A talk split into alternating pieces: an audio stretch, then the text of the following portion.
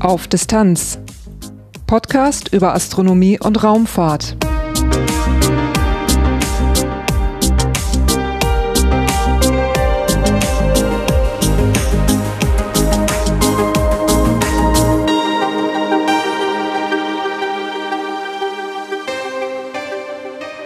Hallo und willkommen bei Auf Distanz. Dieses ist Episode 59, erschienen am 3. Februar 2022. Dieses Mal gibt es ein paar Kurzmeldungen aus Astronomie und Raumfahrt. Das wird insgesamt wohl eine ziemlich kurze Episode sein, aber es wurde Zeit für ein Lebenszeichen und auch für gute Nachrichten. Am Ende dieser Episode erzähle ich in der Rubrik Auf Distanz ganz nah ein bisschen mehr dazu. Durch die Sendung führt sie Lars Naber. Kurzmeldungen. Los geht's mit Meldungen aus der Astronomie. Bei der ersten Meldung geht's um die Auflösung planetenbildender Scheiben. Das wird recht theoretisch und physikalisch, aber danach geht es greifbarer weiter. Wenn ein Sonnensystem entsteht, bilden sich die Planeten in Scheiben aus Gas und Staub. In der Scheibe ist dann auch schon ein zentrales Objekt entstanden, ein Protostern. Das ist ein Stern, der noch im Aufbau ist und dabei noch keine Kernfusion hat. Dennoch können solche Sterne aber bereits Strahlungsarten abgeben, darunter auch Röntgenstrahlung. Um den Protostern herum gibt es die schon erwähnte Scheibe aus Gas und Staub. Und darin entstehen die Planeten. Eigentlich würde man davon ausgehen, dass Material aus dem inneren Bereich der Scheibe zum Stern abfließt. Diesen Prozess, den kennt man schon, den nennt man Akkretion. Der innere Bereich würde dann aus dem dickeren äußeren Bereich der Scheibe aufgefüllt. Natürlich ist da aber nicht unbegrenzt Material da und der Materialstrom wird deswegen mit der Zeit schwächer. Gleichzeitig trifft Röntgenstrahlung vom Protostern auf die Oberfläche dieser Scheibe, die wird aufgeheizt und es entsteht eine Art von Wind. Dieser Wind treibt dann ionisiertes Gas in den Weltraum fort. Und sobald dieser Effekt dann stärker wird als der Materiestrom vom Scheibenäußeren ins Innere, dann entsteht eine Lücke. Dann hat man also zwei Scheiben, die eine näher am Stern und eine andere äußere weiter entfernt. Die liegt dann so außen drumrum. Die Akkretion von der inneren Scheibe zum Protostern sollte derweil weiterlaufen.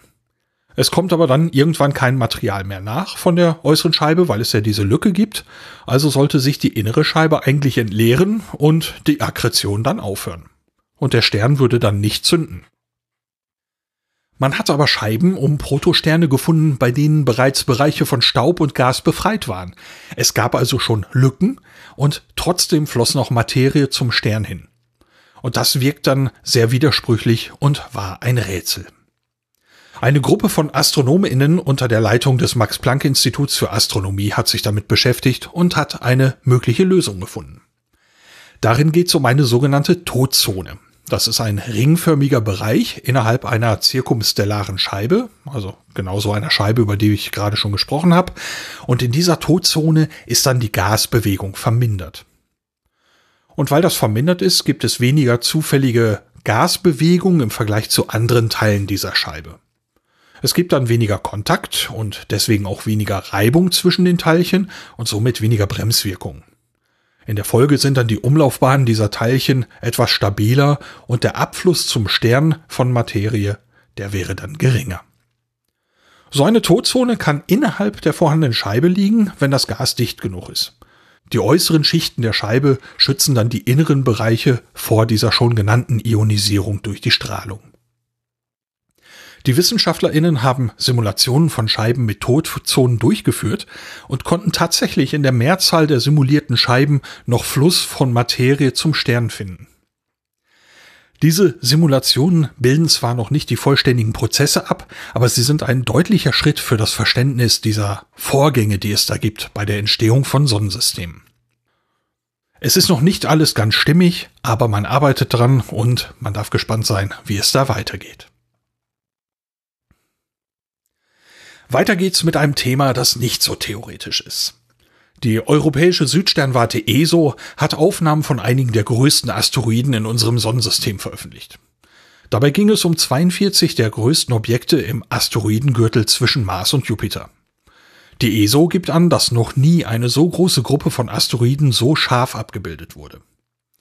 Demnach seien bislang nur Ceres, Vesta und Lutetia mit großer Detailgenauigkeit abgebildet worden, nämlich durch die Raumsondenmissionen Dawn und Rosetta. Die ESO konnte nun weiteres Material gewinnen. Die meisten der untersuchten Objekte hatten einen Durchmesser von über 100 Kilometern, bis auf drei wurden aber alle Asteroiden mit einem Durchmesser von über 200 Kilometer untersucht.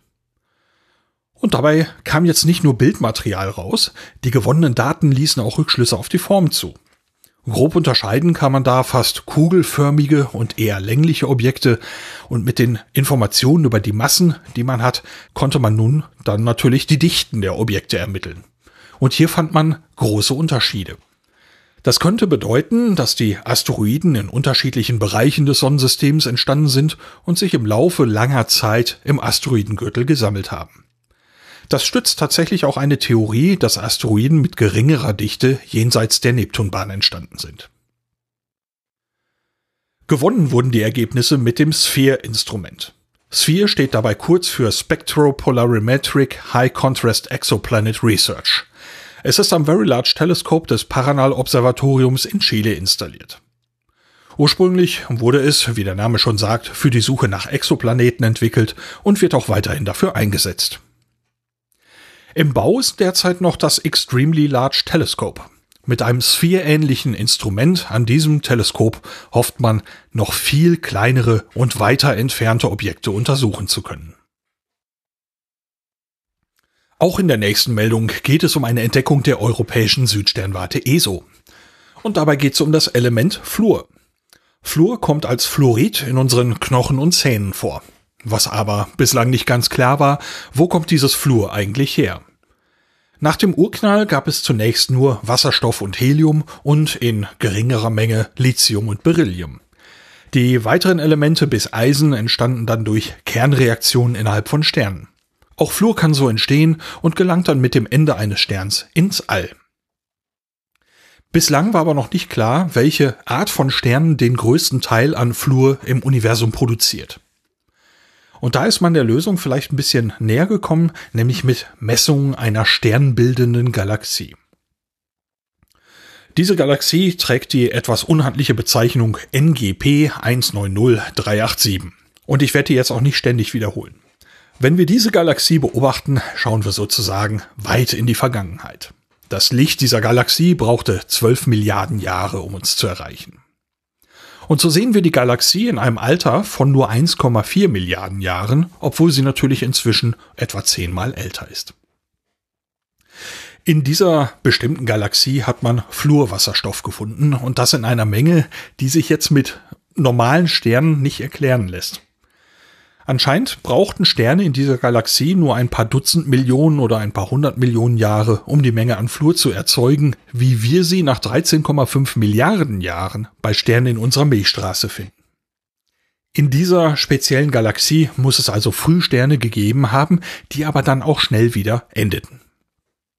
Ein bestimmter Typ von Sternen gibt da interessante Kandidaten. Wolf-Rayet-Sterne werden bereits länger als Quelle von Fluor betrachtet, aber ihre Rolle scheint da wichtiger zu sein als bislang gedacht. Diese Wolf-Rayet-Sterne sind sehr massereich und stoßen auch große Mengen Masse an ihre Umgebung ab. Sie haben eine sehr große Oberflächentemperatur und sie werden nur einige Millionen Jahre alt. Am Ende ihres Daseins explodieren sie als Supernova und dabei werden die Elemente, die diese Sterne in den Kernen erbrütet haben, ins All geschleudert. Und gerade eben diese kurze Lebensdauer machen diese Wolf-Rayet-Sterne zu einem guten Erklärungsansatz für eben diese Flurvorkommen in der weit entfernten Galaxie. Übrigens ist noch nie zuvor Flur so weit entfernt von uns entdeckt worden. In Quasaren kannte man Flur schon, aber noch nicht in einer sternbildenden Galaxie so früh in der Geschichte des Universums. Auch hier wird an der Forschung noch gearbeitet, aber diese Entdeckung erfolgte nun mit dem Atacama Large Millimeter Submillimeter Array, kurz ALMA. ALMA ist ein Radioteleskop-Observatorium und das befindet sich in den nordchilenischen Anden. Und auch für die hier beobachtete Galaxie hofft man mit dem gerade schon erwähnten Extremely Large Telescope noch weitere Erkenntnisse gewinnen zu können. 2024 soll es für dieses Teleskop First Light geben, also erstes Licht soll für die Beobachtung in das Teleskop fallen. Neben den Radiowellen von natürlichen Objekten gibt's natürlich auch noch die von künstlichen Objekten, wie zum Beispiel von Raumsonden. Und um diese Radiowellen zu empfangen, betreiben die Raumfahrtorganisationen Empfangsanlagen und bei denen möchte man natürlich bestmögliche Ergebnisse. Um den Empfang zu verbessern, arbeitet die ESA an einer Erweiterung ihrer 335 Meter Antennen. damit möchte die europäische Raum damit möchte die Europäische Weltraumagentur den Rücklauf an wissenschaftlichen Daten um 40 Prozent erhöhen. Die Antennen werden verwendet, um Anweisungen an Raumfahrzeuge zu senden. Sie dienen aber, wie schon erwähnt, auch zum Empfang der gesammelten Daten. Und um diesen Empfang geht es konkret bei diesen Verbesserungen. Die Empfangskapazitäten kann man eben auf zwei Wegen erhöhen, indem man neue Antennen baut oder indem man die vorhandenen Anlagen verbessert. So wird die ESA in New Norcia in Australien eine zweite Antenne mit 35 Meter Durchmesser errichten, also die vierte insgesamt. Diese neue Antenne wird so empfindlich sein, dass es ein Mobiltelefon auf dem Mars empfangen könnte, wenn es dort eines gäbe. Die anderen Antennen werden mit einer neuen Kühlung versehen. So wird das Antennenhorn auf 10 Grad über den absoluten Nullpunkt gekühlt werden, also auf etwa minus 263 Grad Celsius. Diese bessere Kühlung verringert das thermische Rauschen und so kann man dann auch schwächere Signale empfangen. Das wurde auch schon gemacht. Mit dieser Kühlung wurde 2021 die Datenrate in X-Band-Frequenzen in der Empfangsanlage in Spanien um 40 Prozent verbessert. Und dann in Argentinien soll es das geben und noch einen weiteren Umbau dazu und damit möchte man die Datenrate dort um 80 Prozent verbessern. Und diese Umbauten soll es dann auch noch in Australien in der Anlage geben. Und diese Verbesserungen kommen dann bestehenden Missionen wie Solar Orbiter und BP Colombo zugute, aber natürlich auch zukünftigen Missionen wie JUICE zum Jupiter.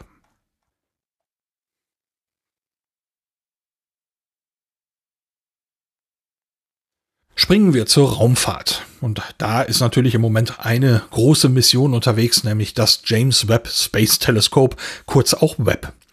Dieses Webb-Teleskop hat sein Ziel erreicht. Am 24. Januar 2022 wurden die Triebwerke für knapp fünf Minuten gezündet. Und nun kreist das Teleskop um den Lagrange-Punkt L2. Damit ist das Teleskop nun ungefähr 1,5 Millionen Kilometer von der Erde entfernt. Für diese Reise benötigt es knapp einen Monat. Gestartet wurde Webb am 25. Dezember 2021 auf einer Ariane 5 ECA+. Nach dem Start rotierten Rakete und Teleskop langsam, da wollte man dann eine Überhitzung durch die Sonne vermeiden, und gut eine halbe Stunde nach dem Start wurden die Solarpaneele ausgefahren. Nach dem Start hatte das Teleskop auch die höchste Reisegeschwindigkeit. Durch die Gravitation von Sonne und Erde wurde das Teleskop dann während der Reise immer weiter abgebremst. Aber auch schon kurz nach dem Start gab es die erste Triebwerkszündung. Im Laufe der Reise folgte eine weitere. Unterwegs wurden dann die Richtantennen, der Sonnenschild, der Sekundärspiegel und der Primärspiegel ausgeklappt und verriegelt. Das waren teilweise ziemlich komplizierte Vorgänge, aber offenbar sind sie zum Glück alle gut verlaufen. Gute Nachrichten gibt's auch für die Missionsdauer. Webb ist für eine Missionsdauer von zehn Jahren vorgesehen. Der Start mit der Ariane-Rakete lief aber so gut, dass wenig Treibstoff für Korrekturen nötig war. Und Treibstoff, das kann man sich denken, das ist einer der größten limitierenden Faktoren für die Lebenszeit des Teleskops. Und nun vermutet man, dass der Treibstoff für 20 Jahre reichen könnte. Das bedeutet nun nicht, dass die Lebenszeit des Teleskops nur am Treibstoff hängt, aber da hat man erstmal ein Thema weniger, um das man sich Sorgen machen könnte. Also, soweit sieht das alles ziemlich gut aus. Das James Webb Space Telescope ist ein ziemlich großes Projekt und als ein solches Projekt kriegt es auch noch eine eigene Folge von Auf Distanz. Das ist bereits in Vorbereitung. Der deutsche Kennset-Wettbewerb läuft wieder und auf Distanz wird auch dieses Jahr den Wettbewerb ein bisschen mitbegleiten. Ich habe mich mit Christina Nadolski unterhalten, die den Wettbewerb wieder mitorganisiert. Vielen Dank, äh, dass ich da sein kann, um vom Kensett-Wettbewerb zu berichten. Mein Name ist Christina. Ich arbeite im European Space Education Resource Office, kurz ESERO Germany. Wir sind ein Bildungsbüro, das sich zur Aufgabe gemacht hat, die MINT-Bildung in Deutschland zu fördern. Und das machen wir eben mit dem Thema Raumfahrt. Also ähnlich wie du das machst, dass du den Leuten das hier ein bisschen näher bringst, versuchen wir das eben vor allem an Lehrkräfte und äh, SchülerInnen zu bringen. Und äh, ein Teil davon ist eben auch der deutsche Kensett-Wettbewerb, von dem wir die Leitung 2018 übernommen haben. Und bei diesem Wettbewerb geht es darum, dass die SchülerInnen im Team einen Mini-Satelliten bauen. Also einen Kensett, Can für Dose und Sat für Satellit. Denn äh, dieser Mini-Satellit hat eben die Größe einer handelsüblichen Getränkedose. Und in diesem Kensett sollen sie oder mit diesem Kensett sollen sie zwei Missionen erfüllen. Zum einen die Primärmission, Luftdruck- und Temperaturmessung und zum anderen die Sekundärmission, die sie in diesem Jahr frei wählen können. Also da können sie wirklich äh, kreativ werden. Jetzt hast du gesagt, äh, dieses Jahr kann man die Mission wieder frei wählen. Das hatten wir ja letztes Jahr ein bisschen anders. Ähm, da gab es eine einheitliche Aufgabe für alle. Genau, im letzten Jahr haben wir, weil es das erste Mal während Corona stattgefunden hat und rein virtuell war, eben versucht, das Ganze etwas zu vereinheitlichen. Und die SchülerInnen hatten die Aufgabe, die äh, am Boden befindliche Objekte mit Hilfe von Kameras oder Sensoren zu detektieren.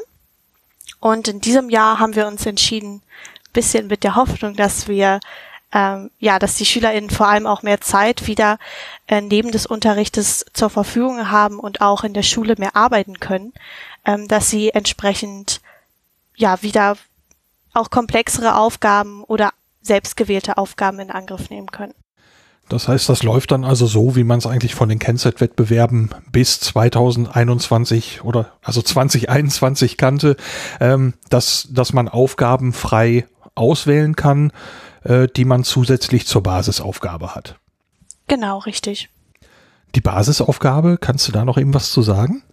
Genau, die Basisaufgabe ist die sogenannte Primärmission, bei der sollen die SchülerInnen äh, Luftdruck und Temperatur messen und aus dem Luftdruck entsprechend die Fallgeschwindigkeit bestimmen und äh, ein Temperaturprofil über die Höhe erstellen. Jetzt ähm, ist der Wettbewerb ja gestartet. Zehn Teams sind mit dabei und sollten dieser Tage ja an ihrem Kennset arbeiten. Kannst du da Beispiele geben, was es da für Missionen gibt? Gerne. Auf jeden Fall immer wieder dabei sind äh, klassische Erkundungsmissionen, ähm, bei denen die SchülerInnen sich zur Aufgabe machen, eben einen fremden Planeten in Anführungszeichen zu erkunden. Das heißt, sie messen ähm, die Luftqualität, also zum Beispiel CO2, aber auch Feinstaub, um eben zu bestimmen, ja, ob dieser fremde Planet dann entsprechend bewohnbar ist oder welche Charakteristika in der Atmosphäre dort vorherrschen. Eine in diesem Jahr besonders spannende Mission, die wir schon einmal in einer ähnlichen Form hatten, die damals aber nicht geklappt hat, ähm, ist das Entnehmen von Luftproben aus verschiedenen Höhen. Ein Team hat es sich eben zur Aufgabe gemacht, äh, während des Falls Luftproben aus der Atmosphäre zu sammeln und dafür wollen sie eine Luftpumpe und äh, verschiedene Gassammelbeutel verwenden. Und das wurde in den vergangenen Jahren äh, schon mal probiert, hat aber damals nicht geklappt. Und deshalb bin ich in diesem Jahr sehr gespannt, ob dieses Team es schafft, diese schwierige Aufgabe zu erfüllen. Da bin ich sehr gespannt, was draus wird. Also ähm, der, ich möchte ja auch dieses Jahr wieder äh, vom Kennzeit-Wettbewerb berichten und da bin ich gespannt ähm, zu erleben, wie das funktioniert. Was gibt's denn sonst noch? Eine weitere spannende Mission ist eine Mission äh, zum Thema Energiegewinnung. Das heißt, wenn wir uns vorstellen, der Kensit ist mit der Rakete hochgeschossen worden, fällt dann aus der Rakete raus und fliegt mit einem oder fällt mit einem Fallschirm zum Boden, könnte man ja diese Strömung, die dabei entsteht, die Luftströmung auch energetisch nutzen. Und diese Idee hatte eben auch ein Kansas-Team, was, wo ich vorher selber auch gar nicht auf die Idee gekommen bin. Aber die bauen eben einen, ähm, einen Rotor mit ein, der dann, ähnlich wie bei einem äh, Gezeitenkraftwerk nenne ich das jetzt mal, ähm, eben rotiert durch den Fall, durch den Luftstrom und dann entsprechend einen Generator antreibt. Und diese Energie soll eben entsprechend auch wieder in einem Akku gespeichert werden. Und das finde ich eine sehr spannende Idee und eine sehr tolle Idee, weil man sich ja immer wieder die Frage stellt, wie kann ich eigentlich effizient so einen Satelliten konstruieren, dass ich wenig Stromverbrauch habe und der lange funktioniert. War jetzt auch eine Idee, die ich in der Vergangenheit auch noch nirgendwo wahrgenommen habe. Auch, auch spannend. Also ich kann mir jetzt nicht vorstellen, dass man, wer weiß, wie viel Energie gewinnt, aber es auszuprobieren und auszuwerten, das klingt wirklich interessant. Genau, das Team berichtete aber auch, dass sie bisher äh, Schwierigkeiten hatten, einen passenden Rotor und Generator zu finden. Ähm, die Details habe ich nicht ganz durchblickt, aber es scheint nicht ganz trivial zu sein, das Ganze auch in so einer kleinen Dose ähm, ja hineinkonstruieren zu können. Wow, ja. Auch da bin ich gespannt, wie es weitergeht. Was ist denn in dem Wettbewerb bislang passiert? Was ist bisher gelaufen? Also der Wettbewerb ist äh, natürlich gestartet erstmal mit der Bewerbungsphase. Und äh, wie du ja schon erzählt hattest, haben wir dann zehn Teams ausgewählt und äh, diese natürlich zu einem virtuellen Kickoff-Event eingeladen. Das heißt, dort haben sich die Teams äh, sich untereinander vorgestellt und auch miteinander vernetzt. Das heißt, dort hatten, ja, hatte jedes Team ein paar Minuten Zeit, um sich vorzustellen und da sind mehrere Teams endlich mal meinem Vorschlag nachgekommen, das Ganze auch etwas humorvoll und ja, vielleicht in einem kleinen Schauspiel oder Gedicht umzusetzen. Nach dem Kickoff hatten wir noch den äh, die einführende Lehrerfortbildung, die wir auch in Präsenz durchführen konnten. Das heißt, ähm, acht der zehn Lehrkräfte sind nach Bremen angereist und konnten dann vor Ort im Deutschen Zentrum für Luft- und Raumfahrt, genauer im DLR School Lab in Bremen, äh, den Lehrerworkshop durchführen und dort eine Menge lernen zum Thema Mikrocontroller, Programmieren. Wie gestalte ich eigentlich so ein Kennset? Wie spreche ich Sensoren an? Wie verlöte ich das Ganze? Und ja, einfach dieses Rundumpaket, worauf muss ich da eigentlich achten? So dass die Lehrkräfte mm, ja in die Lage versetzt werden, ihren Teams eben auch zu helfen und Fragen zu beantworten und so weiter. Genau, denn die Lehrkräfte haben das in den meisten Fällen auch noch nicht selber gemacht. und dann ist es gar nicht so einfach, auch äh, da vielleicht an der richtigen Stelle mal einen Rat zu geben oder auch nochmal zu erinnern, liebe SchülerInnen, passt doch nochmal auf, berücksichtigt doch nochmal dies und jenes. Und genau, das ist für die Lehrkräfte in der Regel sehr hilfreich, da mal sich ein bisschen mit auseinanderzusetzen. Ja, das kann ich mir vorstellen. Und was ebenfalls passiert ist, war die Abgabe der Zwischenberichte. Ähm, das war sozusagen die erste schriftliche Ausarbeitung, die die Teams leisten mussten. Und äh, diese Zwischenberichte werden dann immer von der Jury auch äh, kommentiert und zurückgesendet, also mit wertvollen Tipps versehen, damit die Teams noch einen erfolgreichen Abschluss des Wettbewerbes schaffen. Und wie war euer Eindruck da? Mm, der Eindruck war, ist meistens durchwachsen. Also es gibt äh, Teams, da merkt man wirklich, die stecken unglaublich viel Arbeit auch in diese Berichte hinein ähm, und aber dann eben auch in den Canset und sind schon sehr fortgeschritten. Und dann gibt es eben Teams, da weiß man nicht unbedingt, liegt es jetzt daran, dass sie einfach nicht so Lust haben, die Berichte zu schreiben oder ist vielleicht das Projekt doch noch nicht so fortgeschritten. Aber äh, durch die Bank weg sind wir eigentlich sehr zufrieden. Also wir haben nicht das Gefühl, dass ähm, es Teams gibt, die wirklich richtig auf der Strecke bleiben und das nicht schaffen könnten. Wie geht's denn weiter jetzt? Die nächste Abgabe für die Teams ist der Endbericht. Der ist im März fällig, wenn ich das richtig weiß. Und äh, dann findet auch ein virtuelles technisches Briefing statt. Das heißt, jedes Team trifft sich mit unserem Techniksupport, hauptsächlich von der Hochschule Bremen, aber auch ähm, in Zusammenarbeit mit äh, früheren Teilnehmern und muss dort eben sein CanSet zu dem Stand präsentieren und es werden eben die Richtlinien auch schon abgefragt. Das heißt, die Teams müssen ähm, entsprechende Anforderungen an Größe, Gewicht, ähm, Fallgeschwindigkeit, also entsprechend auch für die Fallschirme eben einhalten und all das überprüfen wir. Und ähm, wenn dann eben etwas noch nicht passt, haben die Teams immer noch äh, mehrere Wochen Zeit, um das Ganze dann zu verbessern. Vielen Dank an Christina für das Gespräch und wenn die Startkampagne des Wettbewerbs läuft, wird Auf Distanz sicher wieder mit dabei sein. Die letzte Meldung ist eigentlich eine kleine Ankündigung. Um Mitte Februar herum wird es einen Aris-Call mit Matthias Maurer geben. ARIS bedeutet Amateur Radio on the International Space Station, also Amateurfunk auf der internationalen Raumstation. Es wird also ein Amateurfunkgespräch mit Matthias Maurer geben, der zu dem Zeitpunkt an Bord der ISS ist. Schülerinnen und Studentinnen hatten die Möglichkeit, vorher Fragen einzureichen und diese Fragen werden im Rahmen des Gesprächs gestellt werden. Die Veranstaltung wird gestreamt, die genaue Adresse wird vorher noch bekannt gegeben. Weitere Informationen findet man auch auf der Website von Juris Night unter jurisnight.de.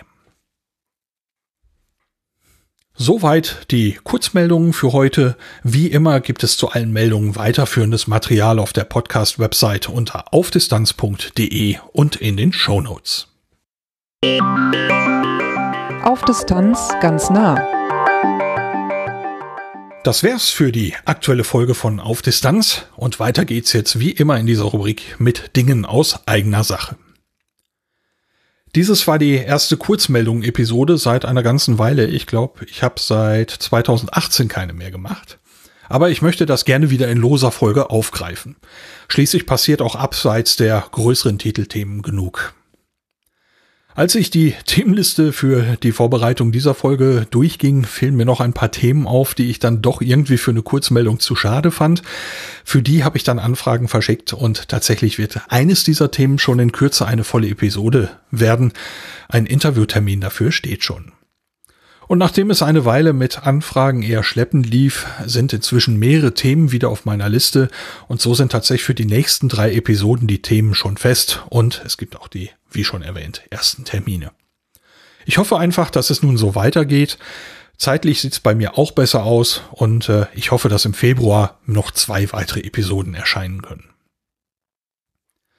Danke darf ich wieder sagen für finanzielle Unterstützungen, die eingegangen sind. Vielen, vielen Dank an Ralf, Dennis, Sven und Stefan für eure Geduld und auch euer Vertrauen. Denn wenn ihr mir in einer Pause dieses Podcasts finanzielle Unterstützung zukommen lasst, dann schießt ihr mehr Vertrauen vor, dass es weitergeht und dass es hoffentlich gut weitergeht. Und dafür kann ich einfach nur Danke sagen. Danke möchte ich auch sagen für Feedback, das ich bekommen habe.